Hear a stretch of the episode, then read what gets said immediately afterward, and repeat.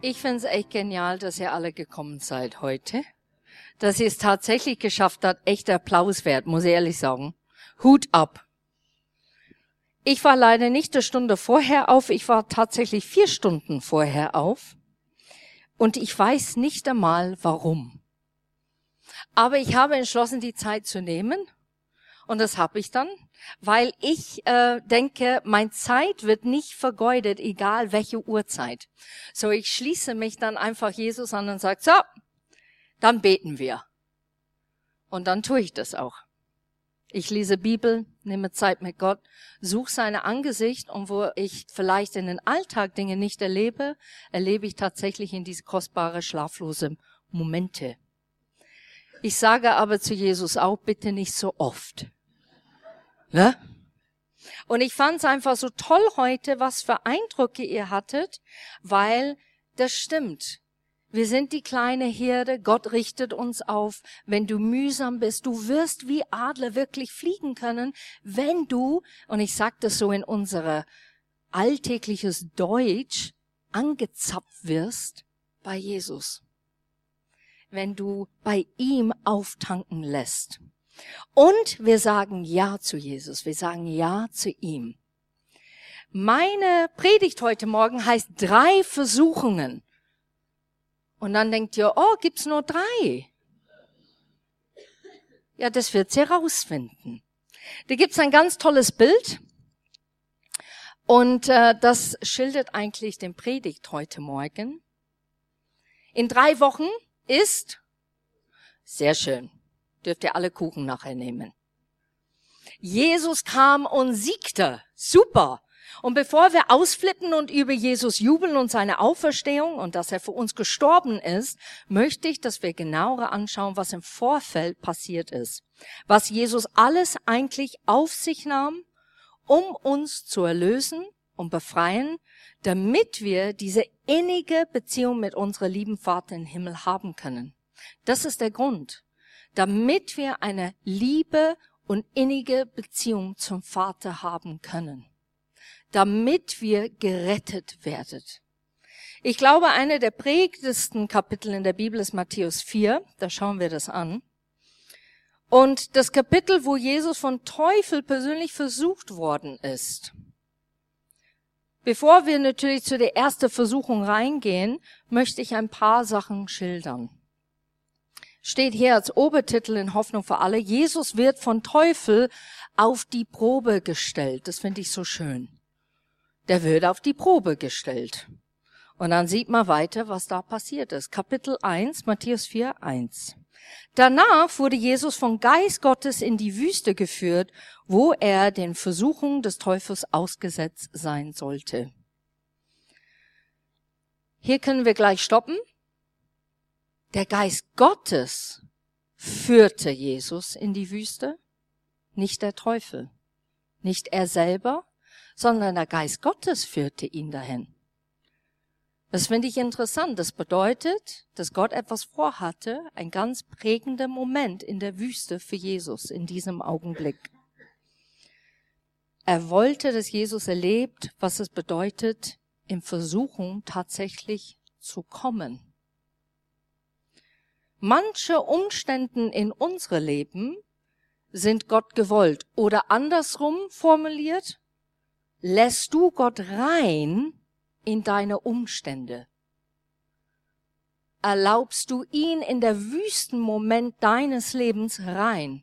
Oder blockst du ihn aus und bist frustriert und sagst, äh, wo bist du? Ich bin so enttäuscht von dir, wo bist du? Statt ihn reinzulassen. Vers 2. Nachdem er 40 Tage und Nächte lang gefastet hatte, war er sehr hungrig. So bevor er in die Wüste geführt worden ist von Heiligen Geist, fastet er. Bereitest du dich auf die Zukunft vor, indem du Zeit mit Gott verbringst? Damit du auch stark bleibst, wenn Versuchungen kommen, die in dein Leben passieren, dass du die widerstehen kannst? Denn das ist genau, was Jesus gemacht hat, als er fastete. Der hat sich darauf vorbereitet. Der hat Jesus gesucht. Der hat Gott gesucht, dem Vater. Die Frage ist, suchst du Jesus in einer guten Zeit deines Lebens? Vorbereitest du dich auf, wo die Wüste im Moment kommt? Oder verbietest du einfach den Teufel und sagst, das ist nicht Gottes Wille? Die eigentlich biblische Bedeutung des Fastens ist es, Gott näher zu kommen und sich von innen zu reinigen zu lassen. Eine zweite Bedeutung, und das finde ich auch interessant, ist es, seinen eigenen Wohlstand mit Bedürftigen zu teilen. Nicht wie es viele heute tun, um ein paar Kilos zu verlieren oder sich selbst zu finden. Ich finde es immer so schön, es gibt immer diese Fastenkure, ne? Ayurveda und geh dahin und reinige dich selber und komm in dein Om. Ich frage immer, hab ich ein Om? Nee, eigentlich nicht. Hab kein Om. Ich hab auch kein A. Ich habe den Geist Gottes in mir. Und deshalb brauche ich nicht irgendwo weit weg zu fliegen, diese Reinigungsprozess zu erleben, sondern ich kann es wirklich alltäglich in mein Leben vornehmen. Ich kann auf Dinge verzichten, damit ich näher zu Gott kommen kann. Ich bin mir sicher, dass Jesus wusste, da kommt etwas, als er sich entschied zu fasten, denn er kannte seinen Feind. Eine Frage an euch, Kennst du den Feind? Oder ist er so wie, ich weiß nicht, so auf einer Kirmes oder auf der Wiesen, so eine kleine Kuscheltiere mit so zwei Hörnchen? Und der ist rot und schaut niedlich aus und hat nicht viel Macht. Oder kennst du wirklich deinen Feind? Kennst du ihn? Weißt du, wozu er fähig ist? Und weißt du, wozu Gott fähig ist? Viel mehr als der Feind. Es gab eine Zeit in meinem Leben, wo ich vor meine Identität gefunden habe, das erzähle ich jetzt kurz. Da war ich so 30 und da bin ich auf Tour gegangen zu singen. Ich war eine von den Soloisten bei einer riesigen Veranstaltung und da fühlte ich mich geehrt, bisschen eitel, ich war eine von den besonderen sechs. Und ähm, es war im, in der Zeit, die Kinder waren sehr klein, schlaflose Nächte, nur mit Putzen und Fertigessen und Beschäftigen und Beschäftigen und ne, immer alles erklären. Das war auch der Zeit, wo es wieso, ja, weil der Baum einfach so da steht. Ja, aber wieso? Ja, weil, ja, weil, weil es schön ist. Ja, aber wieso? Und dann denkst du, meine Güte, ähm, so, es war in der Zeit, wo du auch ein bisschen frustriert hast, hast nicht so viel Zeit, ne, mit dem Ehemann, weil es einfach grüßt dich, hier ist ein Kind, ich nehme den anderen und so geht's weiter. Einige können davon berichten und erzählen und wissen, wie das sich anfühlt. Und auf diese Veranstaltung war eine ganz dynamische junge Kerl. Der war 25. Und er hat in mich verguckt oder hat sich in mich verguckt. Und ich war umgehauen vom Gefühl her. Ich konnte nicht glauben, dass ein gut aussehender Mann, äh, ich schon 30, dass er in mich verguckt hat. Der hat mir Komplimente gegeben, der war ständig bei mir, ich fühlte mich besonders. Ich hatte dann plötzlich so wie man so schön sagt, Frühlingsgefühle, wo ich gedacht habe, oh oh, jetzt wird's gefährlich. Lieb doch mein Mann, was ist denn das jetzt hier? Und in den Flugzeug zurück kam diese kleine Stimme, brauchst nix Christian sagen, da ist nix passiert. Und da habe ich mir gedacht, hm. Und das ist eine Stelle, wo es sagt, kennst du deinen Feind? Und dann kam, erst recht werde ich's Christian erzählen. Und dann kam ich runter, natürlich hat mich begrüßt, schaut mich an und sagt, was ist passiert? Und ich habe gesagt, ich muss dir das unbedingt erzählen.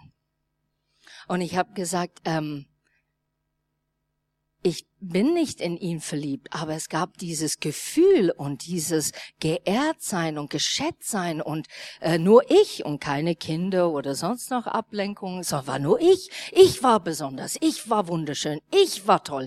Ich habe gesagt, das ist der Hammer. Also es hat mich umgehauen, Christian, muss ich ehrlich sagen. Und ich liebe dich. Also ich kann das nicht so einordnen. Und Christian hat gesagt, ja, möchtest du noch mal dahin fliegen? Bist du sicher, dass das gut ist? Und ich habe gesagt, ich habe mein Wort gegeben, weiter zu singen für diese Saison. Und wir beten jetzt einfach. Und dann haben wir gebetet. Und dann bin ich wieder rübergeflogen zu einem anderen Ort, habe dort gesungen, wieder dasselbe Spleen. Alles ne, um mich rum und wie schön und wieso. Und da gab es dann einen Moment, wo ich gesagt habe, Herr, ich nimm dein Wort wahr. Und ich sage ganz laut, führe mich nicht in Versuchung. Und in dem Augenblick, wo ich das innerlich von Herzen gebetet, weil Gott wusste, ich liebe meinen Mann über alles, da war es nicht. Es war nur dieses Gefühl, wieder wahrgenommen zu sein als Frau. Und in dem Moment, wo ich gesagt habe, führe mich nicht in Versuchung, diese Gefühlsmoment, diese so Kitzeleien, ne, diese so Schmetterlinge, sind sofort verschwunden. Und dann hatte ich sogar ein Wort für diese junge Mann. Und dann habe ich ihm gesagt, weißt du, was ich glaube? Und dann schaut er mich an und sagt, nee. Er sagt, ich glaube, du hast der Vaterkomplex.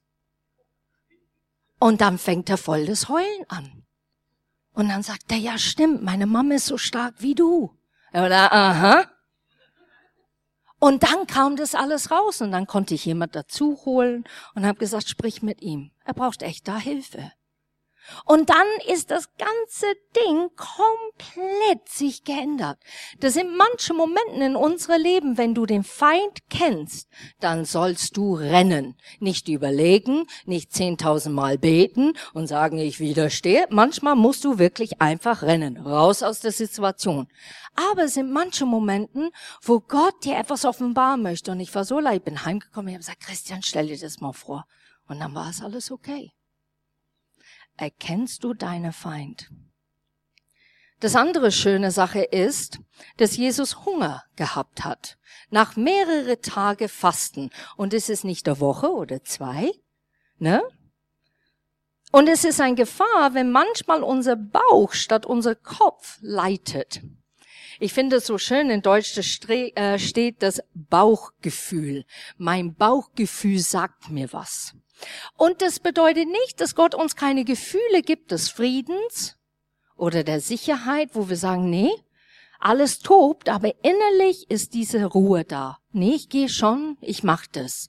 Das ist okay, aber man muss es unterscheiden, was nur ein Bauchgefühl ist und was wirklich der Leitung und Führung von Heiligen Geist selber.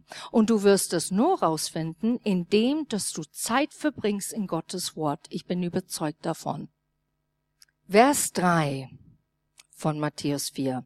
Da trat der Versucher an ihn heran und sagte, wenn du Gottes Sohn bist, dann befiehl doch, dass diese Steine zu Brot werden.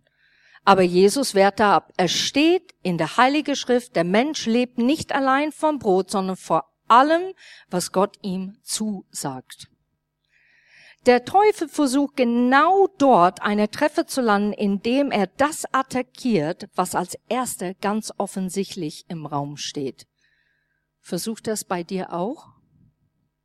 Jesus hatte sicherlich Hunger und er versucht ihn zu einem Ja zu verführen. Doch Jesus weiß durch seine innige Zeit mit dem Vater, dass Brot, Essen nicht alles ist, sondern das, was Gott ihm zusagt. In einer englischen Übersetzung in diesem Vers heißt es, durch jedes Wort und Ausdruck Mimik und Gestik von Vater Gott persönlich. Ich finde das so schön. Jesus kannte Gott so gut, dass er kannte jede Mimik, jede Geste, jede Wort von Gott und wusste haargenau, was Gott damit gemeint hat. Brot natürlich ist symbolisch in der Bibel für Versorgung oder der Grundnahrungsmittel in unsere Leben. Und Jesus sagt selber in Johannes 6, Vers 32 bis 35, Jesus entgegnete, ich versichere euch, nicht Mose gab euch das Brot von Himmel. Das wahre Brot von Himmel gibt euch jetzt mein Vater. Und nur dieses Brot, das von Himmel herabkommt, schenkt dem Menschen das Leben. Herr, gib uns jeden Tag diese Brot, baten sie an. Warum? Weil die haben gedacht, super, dann muss man das nicht mehr suchen. Und Jesus antwortete, ich bin das Brot des Lebens. Wer zu mir kommt, wird niemals wieder hungrig sein und wer an mich glaubt, wird nie wieder Durst haben. Ja, was bedeutet das? Natürlich, alltäglich müssen wir was essen. Es bedeutet natürlich, dass du nicht diese Hunger, diese Sehnsucht in deiner Seele ständig hast, der dich an dich knabbert, dass du auf der Suche bist, das zu füllen oder zu sättigen in einer Art und Weise, der nur wirklich Gott füllen kann. Es ist eine Durst, der auslöscht die Gefühle, die dich vielleicht in die Irrwege leitet, statt wirklich nah bei Jesus zu sein. So, wir kommen jetzt zu den ersten Versuchung. Es handelt davon, dass Menschen alles selber in Griff haben wollen, wo der Teufel das sagt zu Jesus. Mach dir doch das Brot aus Steinen, du kannst es doch selber versorgen, Jesus. Mach es doch. Bist selbstständig? Hast du Gehirn? Du hast sogar die Macht, mach es doch. Doch Jesus war sich bewusst, dass sein Lebensquelle nicht das natürliche Brot ist, sondern der Vater selber. Weißt du das auch? Manchmal vergessen wir, stimmt's? In den Alltag rennen wir rein und wir denken, wenn ich, ich muss das und das und das erledigen, ich muss das und das und das machen. Und wir vergessen eigentlich Jesus voll in die Mitte reinzulassen in unser Alltag. Zu sagen, komm doch rein. Ich bitte, dass du mich führst und lenkst und leitest heute. Die Welt sagt, du darfst entscheiden nach Lust und Laune, ist voll okay. In anderen Worten, du darfst machen, was du willst. Ist zwar nicht meine Sache, ich sehe das ein bisschen anders, aber wenn es für dich funktioniert, alles okay. Ich kann das nicht mehr hören. Wisst ihr das? Die Gesellschaft sagt das so andauernd. Das ist so wischiwaschi, das ist dieser Spruch auf Deutsch, nicht Fisch, nicht Fleisch. Ich mag das nicht. Jesus hat diese Versuchung überwunden und er macht sich absolut abhängig von Gott. Überwinden wir auch? Ein gutes Zitat, und das fand ich so cool, dieses Zitat. Alles, auch noch so Gute, wird ohne Gott nicht nahrhaft. Das stimmt, oder? Alles, auch noch so Gute, wird ohne Gott nicht nahrhaft. Vers 5. Da nahm ihn der Teufel mit die heilige Stadt Jerusalem und stellte ihn auf der höchste Stelle des Tempels. Wenn du Gottes Sohn bist, dann spring hinunter, fordert der Jesus auf. In der Schrift steht doch, Gott wird dir seine Engel schicken, sie werden dich auf Händen tragen, so dass du dich nicht einmal an einem Stein stoßen wirst. Steht in Psalm 91. Und Jesus entgegnete ihm, in der Schrift steht aber auch, du sollst den Herrn, deine Gott, nicht herausfordern. Es bedeutet nicht herausfordern in einer Notsituation. Es bedeutet, ich sag das öfters bei den Teenies, Herr, schenk mir jetzt ein Porsche oder Lamborghini. Ihr habt zwar nicht den Führerschein, aber ich möcht's gern.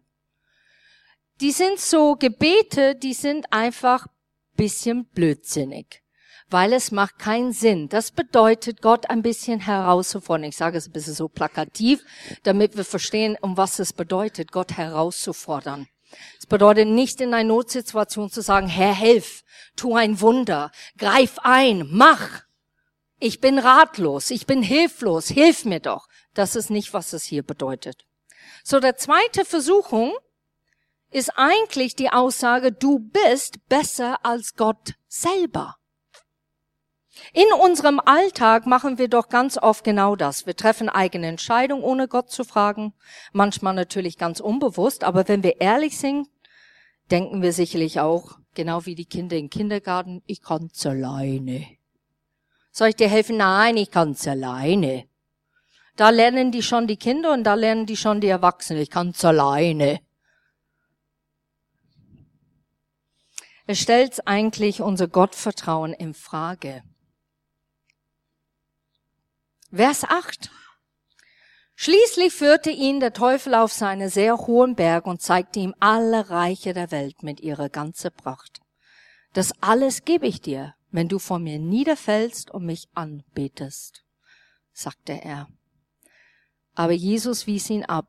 Weg mit dir, Satan, denn es heißt in der Schrift, bete allein den Herrn deinen Gott an und diene nur ihm. Und da ließ der Teufel von Jesus ab und die Engel Gottes kamen und sorgten für ihn. So was ist die dritte Versuchung? Ruhm, Anerkennung, Gott ablehnen. Wenn du in deiner Arbeitsstelle bist und du kriegst Anerkennung und Anerkennung und Anerkennung, weil du gut bist, pass auf, dass du nicht fällst. Pass auf, dass du nicht so sicher bist in diese Gefühl, dass du denkst, keine kann es besser als ich. Wenn du zum Beispiel ein Talent hast, sei stricken oder essen oder singen oder tanzen oder designen oder irgendwas bildlich zu fotografieren oder Bilder zu malen, pass auf, dass du nicht dafür angebetet wirst. Es gibt immer Möglichkeiten. Du kannst sagen, vielleicht sitzt du hier und sagst, nö, also die Talenten, die treffen mir alle nicht zu oder bin ich außer Gefahr. Nee, das stimmt nicht. Es gibt was in dein Leben, das du gut tun kannst. Und da musst du aufpassen, dass der Ego nicht größer wird dass du immer wieder das Jesus gibst. Ich kann mich erinnern, weil ich natürlich ein kleiner bisschen eine Rampen. Ja. Gibt's da kein schönes Wort für das Wort? Ich stehe so gern im Mittelpunkt. Und äh, früher war das viel, viel schlimmer. Und ähm, es ist, du musst das visuell so vorstellen, ja, alle, boah, noch schlimmer als jetzt, Wahnsinn. Ah, da war's krass. So. Aber du hattest dann die Momenten und du musst es so ein bisschen bildlich so vorstellen. Da kommt dieser Licht und da rennt die Kerstin dahin. Und Jesus sagt, darf ich bitte? Und ich, nö. Kerstin, darf ich bitte? Nö. Also es ist gerade schön hier im Licht. Kerstin? Okay, ein bisschen. Wir teilen. Und so ist es tatsächlich in eurem Leben. Man fängt an aufzublühen und man ist in einem Mittelpunkt. Und dann, wenn man aber mit Jesus geht, dann lernt man tatsächlich dann ein bisschen ihn reinzulassen. Und natürlich der Ziel ist, Jesus, es geht nicht um mich. Weißt du was, steh wirklich im Licht. Macht es bitte weil ich weiß, dass du derjenige bist, der würdig ist, diese Ehre anzunehmen. Du bist es, es geht nicht um mich. Du hast mir diese Geschenke gegeben und ich würde so gern es nutzen für dich. Hilf mir dabei. Hilf mir, dass meine Ego nicht im Weg steht. Hilf mir auch, dass wenn ich diese Gabe nutze, dass Leute Jesus erleben. Dass die wirklich Jesus erleben. Dass die berührt sind, nicht von das, was wir tun, sondern berührt sind von Dingen, dass die manchmal nicht erklären können. Ich habe Leute, die kommen auf mich zu und sagen, ich kann es nicht erklären, aber ich heule jetzt gerade. Ich sage, das ist okay, das ist wie, als ob Gott dich jetzt gerade umarmt hat mit diesem Lied. Ja. Wende alles auf Jesus zu. Dann gibt er dir mehr Chancen. Er gibt dir mehr Möglichkeiten, weil er weiß, er wird immer das Licht bekommen.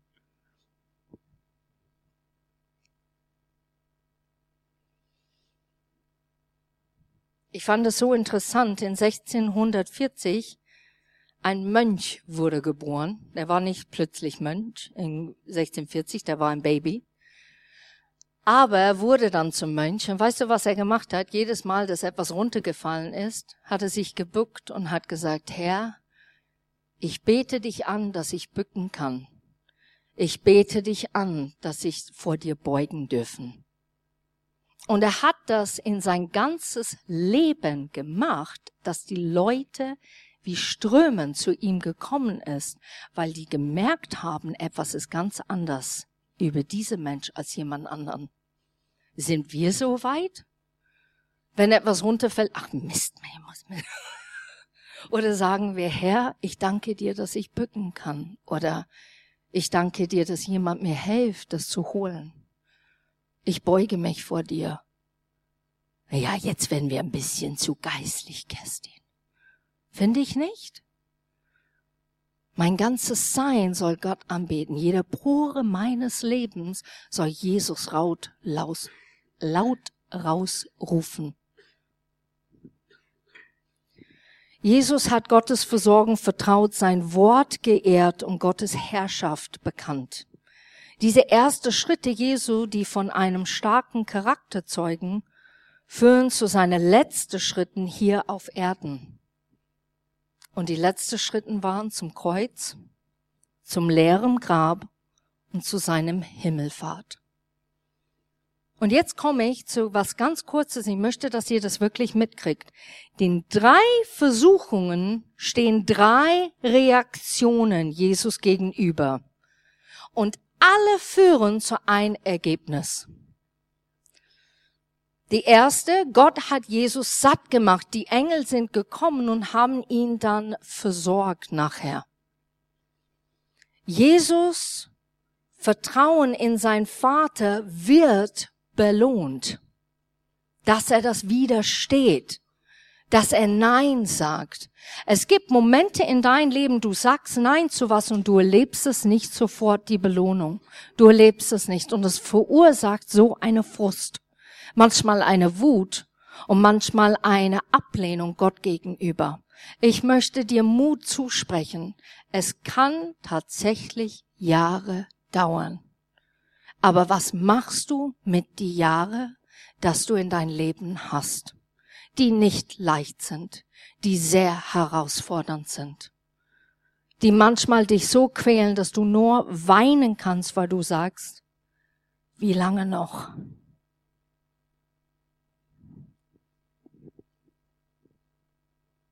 Jesus hat am Ende Macht und Ehre. Das ist der dritte Punkt. Das führt alles zu ein Ergebnis, dass Jesus wahrlich der Sohn Gottes wird. Matthäus 4, Vers 10 statt, bete allein den Herrn dein Gott an und diene nur ihm. Es ist so leicht zu lesen und leichter gesagt als getan. Wenn wir manchmal solche Bibelversen einfach auf den Kühlschrank stellen würde oder im Spiegel in, in der Früh und sagen, Herr, hilf mir heute, dich allein anzubeten, dich zu dienen in allem, was ich tue. Hilf mir dabei, bitte. Und es ist nicht leicht. Ich merke bei mir so ein kleines Signal, wo der Feind immer überwinden möchte oder gewinnen möchte, ist, wenn ich ganz genervt bin bei jemand anderen. Die Welt sagt, erst du. Jesus sagt, Liebe. Diene von ganzem Herzen. Und ich meine jetzt nicht unecht. Ich meine echt. Es muss echt sein. Nicht, ich lächle und ich halte es aus. Kennt ihr das? Kennt ihr solche Leute? Hi. Und du denkst, uh. das kommt mir so unecht vor. Es muss echt sein. Es muss tastbar sein. Es muss spürbar sein, damit die Leute wollen Jesus erleben. Ich finde so schön, Jesus sagte, weg mit dir, Satan. Der hat die Autorität genommen, er hat es genutzt. Und dann ging der Teufel. Was für eine Autorität. Jesus hat die Macht dort und jetzt und in alle Ewigkeit. Ich finde das so beruhigend. Auch wenn ich nicht verstehe, was gerade persönlich in meinem Leben abläuft, du hast die Macht und Autorität. Auch wenn ich jetzt in der Wüste bin, ich erlaube, dass du in diese Wüste reinkommst. Jesaja 53, wir kennen das und es spricht über Jesus, aber ich möchte es hier zum Schluss lesen. Der Herr sagt, mein Diener kennt meine Wille, Jesus Christus beschreibt es hier. Er ist schuldlos und gerecht aber er lässt sich für die Sünden viele bestrafen, um sie von ihrer Schuld zu befreien. Die Wüste war nicht, damit Jesus sagt, boah, schaffe ich es oder schaffe ich es nicht. Die Wüste und diese Versuchung war für uns, wisst ihr das? Es war für uns zu kapieren und zu begreifen, ich kann überstehen. Ich kann Nein sagen. Und Jesus versteht mich. Er versteht mich, weil er da durchgegangen ist. Deshalb gebe ich ihm die Ehre, die sonst nur mächtige Herrscher erhalten, und mit seiner starke Kämpfe wird er sich die Beute teilen. Sie wird er belohnt, weil er den Tod auf sich nahm und wie eine Verbrecher behandelt wurde. Er hat viele von ihrer Sünde erlöst und für die Schuldigen gebetet. Das ist der Botschaft heute Morgen. Wir können versuchen, überstehen, widerstehen. Wir können Nein sagen. Das ist das Starke. Es zeigt uns unsere wahre Identität als Kind Gottes und erinnert uns, dass wir durch ihn viel stärker sind. Kennt ihr den Bibelvers? Größer als des, derjenige, der in dir ist, als derjenige, der in der Welt ist. Wir zitieren das zwar, aber glauben wir es? Ich sehne mich, dass wenn ich in einen Raum komme, so wie Apostelgeschichte, wo Leute haben versucht, äh, Dämonen auszutreiben, dass die Dämonen geantwortet haben, okay, Jesus kennen wir. Paulus kennen wir auch. Und wer seid ihr? Ich will, dass der Dämonen sagen, Jesus kennen wir. Paulus auch. Kerstin auch. Wir hauen ab. Ich sehne mich nicht für meinen Ruhm und nicht, dass ich sage, ja, weißt du was, Teufel habe ich im Griff. Darum geht es nicht. Es geht, dass ich erlaube, Gottes Autorität in mein Leben zu, zu regieren. Und zwar meine liebe Schwester hat was ganz Tolles für mich gemacht, weil ich finde, wir brauchen Visuals. Ne? Und Visuals sind solche Dinge, die wir nach Hause nehmen und sagen nicht, ah ja, die Kerstin hat über drei Versuchen geredet, aber ich habe keine Ahnung was. Hier drinnen sind keine Guttis. Hier drinnen sind auch keine andere Dinge, das ihr vielleicht vermuten würdet. Hier drin ist Sand. So wie die Wüste. Schlicht und einfach. Und Nikla hat ganz liebevoll das alles zusammengepackt, damit ihr, ja, es ist jetzt leer, Otto. Dass ihr das mitnimmt und einfach irgendwo hin tut, äh, ja, das wäre cool, ähm, dass ihr einfach das nimmt und überlegt, wenn ihr das anschaut, dass ihr diesen Satz in euer Kopf habt, du hast alles überwunden, hilf mir und führe mich nicht in Versuchung. Ich kann ein Leben mit Jesus Christus führen. Es ist nicht alles rosig auf dieser Welt. Es ist auch nicht alles schön und voller Sicherheit. Aber eins weiß ich, Jesus geht mit mir dadurch. Und das ist die Wahrheit.